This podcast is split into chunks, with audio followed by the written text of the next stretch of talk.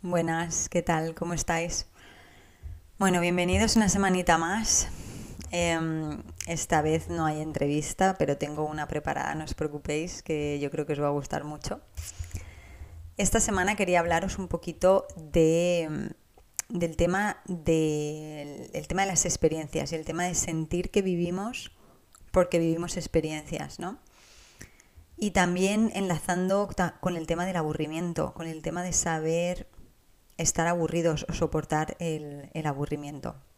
A mí me hace mucha gracia porque con los niños, bueno, les vemos el beneficio de aburrirse, ¿no? Y cuando nos vienen con el me aburro, me aburro, pues al final les decimos que eso es parte de la vida y que hay, como que ahí se las apañen. Y sabemos que tiene bastantes beneficios el hecho de aburrirse. Pero luego cuando llega la hora de aplicárnoslo a nosotros mismos, me parece que no nos gusta tanto y nos damos cuenta de que realmente es, complicado, ¿no? Lo que pasa es que, por suerte por desgracia, los adultos al final recurrimos fácilmente a otras cosas que a los niños no les dejamos recurrir. Pues, por ejemplo, los móviles y las pantallas y cosas así. A los niños no les dejamos recurrir a eso. Les dejamos ahí en la intemperie, en el frío bosque, que se las apañen, ¿no? Mientras que a nosotros nos damos todas las comodidades. Así que no me parece, no me parece justo, ¿no? De alguna manera. Así que dándole vueltas, sobre todo esto viene derivado del capítulo de, Persiguiendo el, hedonismo, en el que hablábamos de la adaptación hedónica. Y de alguna manera no le he dejado de dar vueltas a ese tema todavía. Todavía está rondando por mi cabeza. Y el otro día escuché varios podcasts y todos me, digamos que me siguieron alimentando para ampliar el tema y esta parte de adictos a las experiencias me parece que es como una ampliación de aquel tema del hedonismo. ¿no? Lo que hablábamos en ese capítulo, hablábamos de esa de ese vaivén emocional, de la capacidad que tiene el cerebro de, adaptarnos a, como a un set point de, vamos, le llamamos de bienestar, pero a un set point emocional, ¿no? Después de tanto una, tragedia muy grande, eh, una experiencia muy mala, como una experiencia buenísima, ¿no? Como una experiencia que nos ha explota el cerebro, ¿no? Al final siempre volvemos a ese set point y al final esta herramienta es una herramienta de adaptación y bueno, y sirve para lo que sirve y está genial, ¿no? El problema, bajo mi punto de vista, es cuando ese set point emocional no nos gusta, ¿no? Cuando no estamos tranquilos, cuando no estamos a gusto, cuando se nos baja ese nivel de alteración, ya sea porque, pues eso, porque hemos subido muy, muy rápido, hemos tenido unas experiencias así como muy intensas y bajamos y ese bajar no nos gusta y entonces queremos volver a subir y volver a subir y volver a subir y eso sería como esa adicción a la experiencia, ¿no? Entonces me acordé que en el capítulo 6, en el que hablaba sobre el tema del individualismo, eh, hablaba por el tema del individualismo por un vídeo de José Carlos Ruiz, del filósofo, ¿no? que es un vídeo de estos de BBVA, que se llama Filosofía para cuestionar el mundo que nos rodea. ¿no? Y yo sabía que ahí también se hablaba un poco de esto de, de ser yonki de las experiencias. Entonces recurrí a él y os lo dejo en el artículo escrito pero por no saltarme pasos, una cosa que también me mantuvo en el run run de, este debate, ¿no? del tema de las experiencias, el tema de no saber aburrirnos, el tema de siempre querer más y más, fue otro podcast, también me mantuvo eh, alerta, fue el podcast este de Píldoras del Conocimiento de Fernando Alonso Martín. Es un podcast que empecé a escuchar hace poco y justo escuché un capítulo en el que explica a través de un libro que se ha leído y tal, bueno, pues explica o resume eh, todo lo que le ha, le ha, impresionado de, cómo trabaja el cerebro, ¿no? Y hay un apartado que habla sobre la dopamina y te cuenta un montón de experimentos que han hecho para estudiar cómo, bueno, pues cómo trabaja el cerebro, la dopamina, etcétera, etcétera. Ya sabéis que la dopamina es esta, digamos que esta hormona del placer, ¿no? La que, cuando, la que segregamos cuando sentimos mucho placer y tal y entonces ah, comentaron varios, varios estudios y en uno de ellos decían que no era tanto eh, que tú, por ejemplo, tuvieses una recompensa y eso te, y eso te, eh, o sea, segregabas dopamina por esa recompensa, cuando la volvías a recibir segregabas menos porque es como que ya te la esperabas o como que ya la habías tenido, ¿no? Y entonces como que ya no te daba tanto placer. Y que empezaron a estudiar que no era tanto que tú aumentases las dosis de recompensa para aumentar las dosis de dopamina, sino que las hicieses inesperadas, ¿no? que no se las llegasen a esperar, porque llega un momento en que obviamente pues tu cerebro aprende y sabe que cuándo o dónde puede tener esos bueno, pues esa ese chute de dopamina. Y eso justo, de hecho, ponían el ejemplo de los juegos de azar. Los juegos de azar no siempre ganas, te mantienen ahí como alerta para que en el momento más inesperado ganes y entonces tengas ese chute de dopamina que te haga volver a jugar. Pero no es que siempre de alguna manera predictible tú puedes saber cuándo vas a ganar y era ese juego de tenerte en la recompensa inesperada eh, más que en el que la recompensa sea más grande ¿no? que la anterior. Entonces esto me, llevaba a enlazar con el tema de, las experiencias, de vivir las experiencias, de vivir las novedades, de querer siempre lo nuevo, ¿no? Por pensar o creernos que porque nos generamos expectativas que lo nuevo va a ser lo que nos va a generar ese chute de dopamina, ¿no? O sea, eh, o sea buscamos al final ese proceso químico, ¿no? Ese sentir ese, ese placer que es, que es eso, que es neuronal, cerebral o, o lo que es, como se llame, ¿no? Entonces, eh, me gustó, vamos, le vi sentido y de alguna manera pensé, jolines, pues cuando estemos en esa situación en las que el, el, cerebro, vamos, o el cuerpo, o lo que sea, nos pide más, más, más, nos tenemos que acordar también de cómo funciona nuestro cerebro con el, tema de los chutes de dopamina. O sea, nos tenemos que, que, acordar de que, bueno, de que nuestro cerebro es capaz de adaptarse a los chutes de dopamina, de que busca esa, perdón, de que busca esa bueno, de que al final que sean inesperados, ya no es que sean cada vez más, por eso a lo mejor el que se compra, yo que sé, un Porsche, ya se da cuenta de que no es el coche lo que le dispara ya la dopamina, sino que es pues otra cosa, ¿no? Y a lo mejor es tirarse de, por paracaídas o hacer puenting o lo que sea, ¿no? Entonces, que, tenemos que acordarnos que nuestro cerebro trabaja de esa manera, ¿sabes? Que es normal lo que nos pasa y que, bueno, y que tenemos que saber que de alguna manera nos está engañando, o sea, nos engaña en el sentido de que eso no es real real a nivel experiencial, es decir, no necesitamos tantas experiencias, no necesitamos vivir experiencias, llenarnos la mochila de experiencias y sentir que eso es la vida, porque realmente no es así. Eso es parte de, también del cerebro, o sea, es parte de nuestra naturaleza y de cómo funciona el tema, ¿no? Entonces, cuando nos entren esas ganas terribles de pasar a hacer otra cosa, de conseguir otro trabajo, de conseguir otra cosa, de vivir otra experiencia, pues también nos tenemos que acostumbrar a que puede ser que el cerebro nos esté pidiendo chutes de dopamina, chutes de dopamina, porque eso es lo que bueno, pues eh, esto es lo que, lo que nos mola, el, placer que nos genera, al final nos convertimos un poco en junkies, ¿no? Entonces me parece que hay que tenerlo en cuenta, ¿no? Y cuando hablábamos en este capítulo de lo del presidente del hedonismo, de que, de que bueno, de que parece que sea, que vivir es llenarte una mochila de experiencias, bueno, pues quizá no, ¿no? Quizá, quizá tenemos que recapacitar sobre eso ¿no? y acordarnos de este tema de, cómo funciona el cerebro, la dopamina y todo el rollo. Entonces, bueno, eh, como os he comentado, me acordé que José Carlos Ruiz en este vídeo hablaba de, este tema también. Y entonces os he, os he vuelto a poner el, vídeo de este, vamos, de esta entrevista, que a mí me parece buenísima, me gusta mucho lo que dice. Y eh, habla sobre el consumo de experiencias. Perdón, que voy a toser otra vez. que no me he traído agua.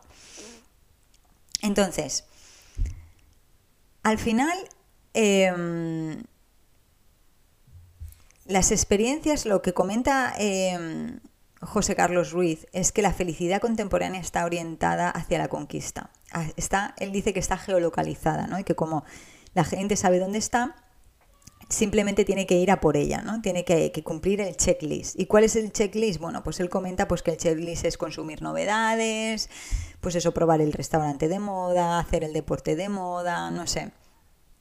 pues eso, consumir experiencias, porque al final, bueno, el materialismo ha quedado un poquito de lado con todo este tema de, de cuidar el planeta y tal, y ahora lo que se lleva o lo que se supone que da la felicidad, o donde la gente cree que, tiene que está la felicidad, es en el consumo de experiencias y en el llenarte la, la mochila de experiencias, ¿no? Entonces, por eso dice que está orientada a la conquista, porque lo que tienes que hacer es ir a conquistar cuantas más experiencias posibles mejor, ¿no? Y bueno, es eso, eh, eso me parece que es el resumen así como a grandes rasgos de lo que se puede pensar a día de hoy que es la felicidad, el decir de, vivir cosas, vivir, vivir cosas, ¿no? Y yo, sinceramente, me meto dentro de este saco. Yo soy un poco. Yo soy un poco así de yonki de experiencias, de querer vivir cosas, de que me parece que la vida se va a acabar y que tengo que sacarle el máximo jugo posible, ¿no? Entonces yo creo que por esto me ha llamado, me ha llamado la atención, ¿no? Entonces él dice, así a modo literal, eh, en este vídeo que os he transcrito unas frases que me parecían interesantes, él dice que entras en una dinámica en el que el consumo de experiencias se va a convertir en el eje de tu vida. Y al final, cuando no estás en ese proceso de consumo y estás solo y estás tranquilo en tu vida, se te generan esos nervios de decir, no sé hacia dónde voy, ahora tengo que hacer algo, no sabemos aburrirnos, ¿no? Bueno, perdonad, he tenido que cortar un momento. Entonces, el, consumo este de experiencias me parece que se ha convertido en nuestra recompensa inesperada, eso de que hablábamos de la dopamina, nuestro generador de dopamina. Y eso está impidiendo que llevemos pues vidas a lo mejor más tranquilas, más centradas, más presentes, ¿no? Y bueno, a veces también me pregunto por qué esta necesidad ¿no? de vivir, esta, esta insistencia de vivir en vidas presentes y tranquilas. Pues no es por otra cosa que porque creo que estamos tendiendo mucho hacia el otro lado, ¿no? Eh, que estamos desequilibrando mucho la balanza. Eh, tampoco pienso ¿no? que estemos constantemente evadiéndonos de la realidad. Me parece que eso sería exagerar un poco hay momentos eh, durante el día y hay momentos a nivel general en el que creo que todos sabemos parar, disfrutar de una conversación, disfrutar de un momento. Yo creo que todo, que eso somos capaces de hacerlo y lo hacemos, pero no está de más recordárnoslo, ¿no? Mira, a mí el otro día me pasó una cosa, eh, tenía, bueno, tenía trabajo, tenía trabajo pues como siempre, ¿no? y estaba yendo al gimnasio, que yo voy al gimnasio, pues aprovecho y voy andando o corriendo, depende del día. Y, desde que salí de casa era un, run run en la cabeza todo el rato. No deberías, saber, no deberías estar yendo al gimnasio, deberías quedarte trabajando, no deberías, pero todo el rato así, ¿no? Y yo, pues mira, hice mal porque me empecé a enredar con ese pensamiento en vez de, en, bueno, en vez de obviarlo, dejarlo de lado, no hacerle caso porque, bueno, yo tengo bastante estudiado los tiempos que dedico, pues eso, al deporte, al trabajo y tal, y al final busco un equilibrio, o sea que esto no es una cosa del azar. Pero yo al final pues me enredé con ese pensamiento y acabé discutiendo con él. ¿Qué es eso? Acabar discutiendo con uno mismo, con un, un pensamiento que te genera la, pues eso, la mente, que, que, a veces parece que va por su lado, ¿no? Y al final, pues, bueno, pues conseguí conseguí ganar la batalla, entre comillas, con esta batalla pues neurológica o lo que sea, la conseguí ganar, eh, digamos que dando un golpe sobre la mesa virtual y diciéndole, pero vamos a ver, me acordé de lo que dijo Dani en la entrevista que le decía a los deportistas, cuando tú estés haciendo deporte o entre, haciendo el entrenamiento, estás haciendo el entrenamiento y cuando tú estás estudiando, estás estudiando. Pues al final yo me tuve que decir eso, este es mi momento de, hacer ejercicio, este es mi momento de hacer ejercicio y punto. Deja de enredarte pensando, hablando con este pensamiento, ¿no? Y, a partir de ahí es cuando yo me empecé a relajar y empecé a sentir que, que, efectivamente ya estaba yendo a hacer deporte de una manera más tranquila, más presente y no con esa angustia mental de debería haberme quedado en casa, debería haberme quedado en casa. O sea, que creo que sí que es necesario recordarlo, ¿no? Viene el caso de esto, ¿no? Creo que sí que es necesario saber que tenemos esas herramientas, saber que tenemos estos discursos, ¿no? A los que de decir, oye, no, es verdad, hay que vivir el presente, ¿no? Incluso os diría que, por ejemplo, todas estas prácticas de mindfulness, de, de yoga o prácticas espirituales o meditativas, estas pueden estar, eh, tienen, pueden tener un resquicio escondido ¿no? de, de, estas ganas de estar haciendo continuamente, de estar viviendo experiencias continuamente. O sea que no hay que, también hay que ser honestos con, con nosotros mismos. Y, aunque estas prácticas a lo mejor de mindfulness, meditación, efectivamente nos ayudan a conectar con nosotros mismos en el presente, bla, bla, bla, hay que saber hacerlo desde la honestidad y no desde, bueno, es que tengo que meditar, es que también tengo que meditar, es que tengo que hacer yoga, es que tengo, es que tengo, ¿no? O sea, desde esa exigencia de, como decía, vivir experiencia, vivir experiencia. Yo, pues yo es que meditaba, yo meditaba todos los días, no sé cuántas veces y no sé qué, y solamente lo estás haciendo para hacer ese checklist que comentaba José, eh, José Carlos Ruiz también, ¿no? Para hacer ese checklist de esto es lo que esto es lo que va a ser mi vida, esto es lo que es la vida, llenarte de experiencias, ¿no? Pues ojo, ¿no? Yo creo que hay que tener, ahí hay que tener cuidado. Entonces, eh, bueno, este vídeo ya os digo que, es una joyita para mí, a mí me gusta, ¿no? Y, y bueno, aquí es lo que cuando José Carlos Ruiz habla de, del síndrome, el síndrome de abstinencia contemporáneo, que es eso, la, la hiperacción, el ponerte a hacer las cosas, lo que sea, ¿no? Porque no quieres pues vivir esos momentos de, de, que, de quietud, lo que sea con no estar a solas contigo mismo, ¿no? Como, como hemos hablado muchas veces, ¿no? Somos, somos incapaces de vivir a un ritmo más tranquilo, de dar espacio al tiempo, ¿no? De que las cosas pasen y aceptar que tienen que pasar a un ritmo y no forzarlas y, y, o simplemente disfrutar de lo que nos pasa sin estar continuamente buscando qué será lo nuevo, ¿no? O incluso, como él bien dice también en el, no sé si es en este vídeo o en otros, porque yo he escuchado otros de él, pues eso, de la capacidad de aburrimiento, ¿no? De, del ser capaces de aburrirse o el ser capaces de, oye, él cuenta una anécdota de si yo voy a un restaurante y el restaurante me ha gustado, ¿por qué tengo que probar uno nuevo si, ya me ha gustado este? ¿Por qué esa necesidad, si en este nos han tratado bien y nos lo hemos pasado bien y, estamos a gusto y la comida nos ha gustado, bla, bla, bla? ¿Por qué esa necesidad de buscar siempre la novedad de, este, de lo nuevo, ¿no? O sea, la novedad del restaurante nuevo, la experiencia nueva y y también tiene que ver con este, yo creo que tiene que ver con esto de la dopamina, ¿no? Pues en, relación con esto de también del aburrimiento, eh, justo eh, recibí una newsletter, bueno, una de las que estoy apuntada es una newsletter em, así como con muchos temas generales que recibo, que no sé ni por qué estoy apuntada a esa, pero es una de las cosas a las que me suelo apuntar y luego empiezo a recibir y la verdad es que leí un artículo, de repente me llamó la atención uno de los artículos que, que ponían, ¿no? Que era un artículo de, bueno, de, de David Herken, no sé quién es, pero al final es una persona que recibe o está suscrita a la newsletter privada de Eckhart, Tolle, que no sé exactamente cómo se dice ese nombre, Eckhart, no tengo ni idea, Eckhart Tolle, este el, el, que escribió El poder de la hora y bueno, tiene así varios libros así un poco de temática, pues eso, más de mindfulness, vivir el presente y todo esto. Y entonces el artículo eh, en español era La poderosa enseñanza de Eckhart Tolle, usar el aburrimiento para impulsarnos a, ser, ¿no? Y este artículo la verdad es que estaba bastante bien porque al final enlazaba con todo esto que, que estamos hablando de que somos incapaces de aburrirnos y de que mucho le exigimos a los niños y luego a nosotros mismos pues no nos aplicamos, ¿no? Eh, entonces, eh, él comentaba cómo pues, eh, Eckhart Tolle animaba a la gente a utilizar estos momentos de aburrimiento supino para, bueno, para practicar una meditación, para practicar el ser y el no hacer nada, ¿no? Y bueno, los que estamos familiarizados con el tema del mindfulness, la meditación y cosas así, pues puedes decir, ah, bueno, pues la práctica, pues ya sé lo que, a, lo que viene, ¿no? Aprovechar un momento de mucho aburrimiento. Ellos ponen el ejemplo de, por ejemplo, cuando estás en un avión, tienes un viaje súper largo, imagínate que no tienes las típicas televisiones que hay ahora, ni móvil, ni tablet, ni y te has acabado un libro y no tienes nada. Bueno, pues que aproveches para no hacer nada y simplemente ser, ¿no?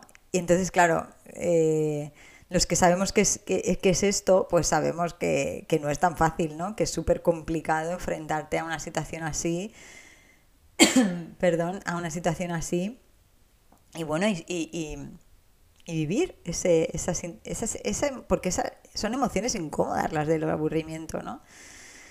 Y ya os digo que a los niños siempre les decimos lo de que, les vemos el potencial de decir, oye, pues mira, el aburrimiento potencia la creatividad, te hace un poco gestionar esa sensación incómoda, te enseña a gestionarla, tal. Pero sin embargo a los, a los mayores enseguida pues cogemos el móvil, chequeamos no sé qué, el Instagram, el tal, leemos una noticia, nos podemos leer un artículo, lo que sea, escuchar un podcast, lo que sea, ¿no? Enseguida, pi, pi, pi, no, yo no me quiero aburrir. Así que es interesante, ¿no? Entonces, eh, eso, el aburrimiento también, como, también conocido como no tener que, nada que hacer, pues eh, dice ellos en el artículo se dicen que ha sido virtualmente prohibido por la sociedad, pero es el, el, mismo aburrimiento el que nos brinda una gran oportunidad para estar, para entrar en un estado de presencia, ¿no? Entonces, eh, una cita de Eckhart Tolle dice que existe toda una industria diseñada para ayudarnos a evitar el aburrimiento, televisión, videojuegos, revistas y las distracciones en línea de nuestro teléfono. Según el artículo, en el mundo del 2021 somos adictos a hacer algo en cada momento del día y lo que estamos haciendo es alimentar el apetito insaciable de nuestras mentes. También un filósofo francés, Blaise Pascal, también lo nombran, con una cita que, que, se ve que dijo todos los problemas de la humanidad se derivan de la incapacidad del hombre para sentarse en silencio en una habitación solo.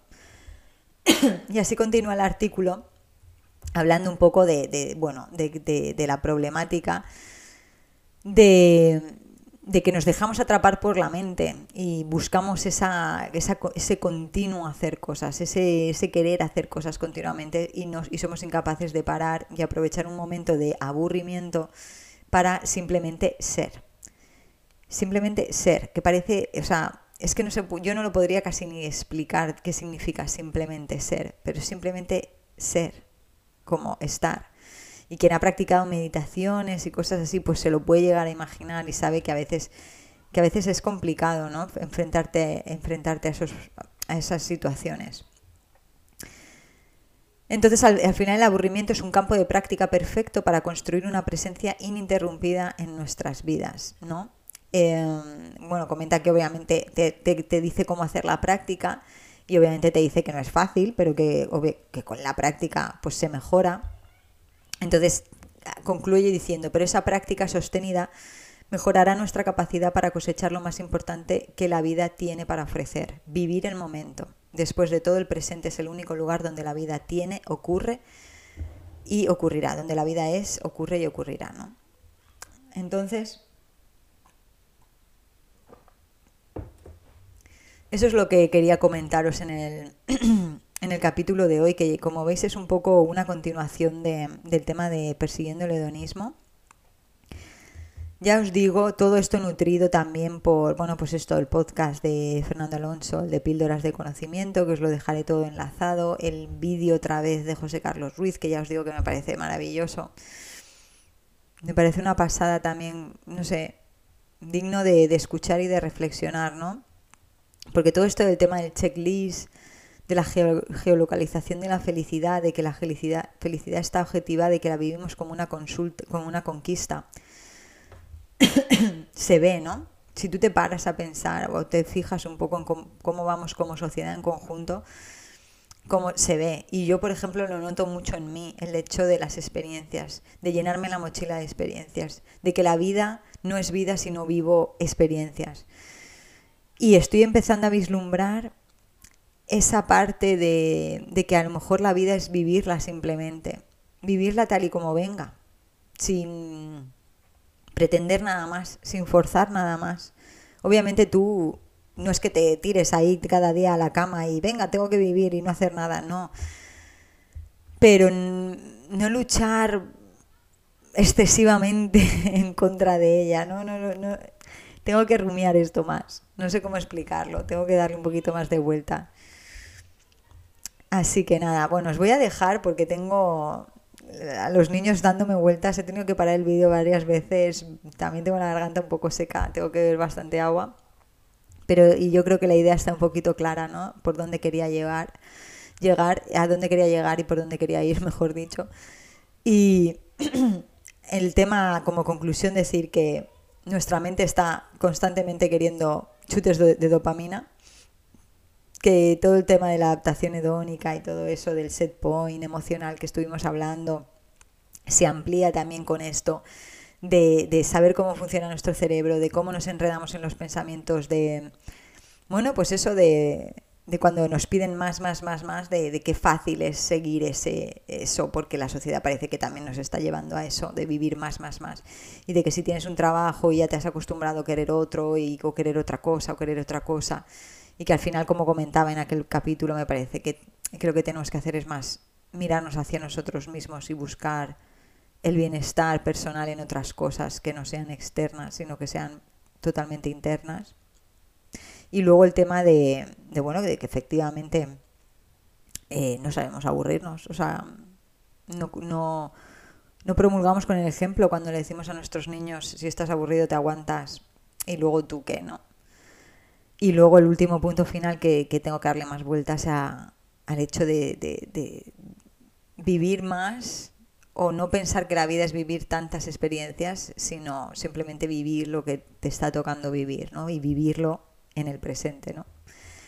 Así que nada, aquí lo dejo. Eh, tengo que, es la primera vez que voy a tener que editar un vídeo entero porque he tenido que cortarlo tres veces.